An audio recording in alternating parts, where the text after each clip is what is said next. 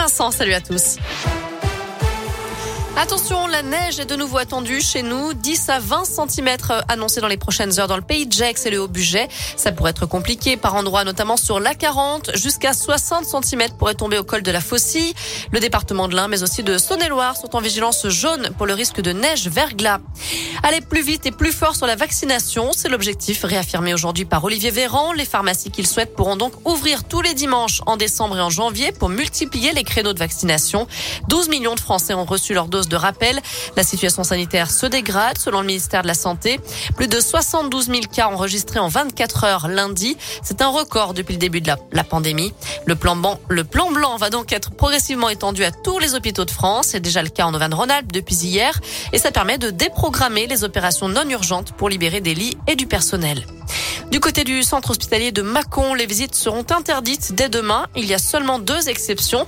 Un adulte pourra accompagner un mineur et un conjoint pourra accompagner sa conjointe qui va accoucher.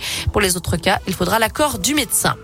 Par ailleurs, un vendeur de masques FFP2 périmé a été condamné à un an de prison et 100 000 euros d'amende par la justice indinoise. L'affaire a débuté en février 2020 quand toute la France manquait de masques.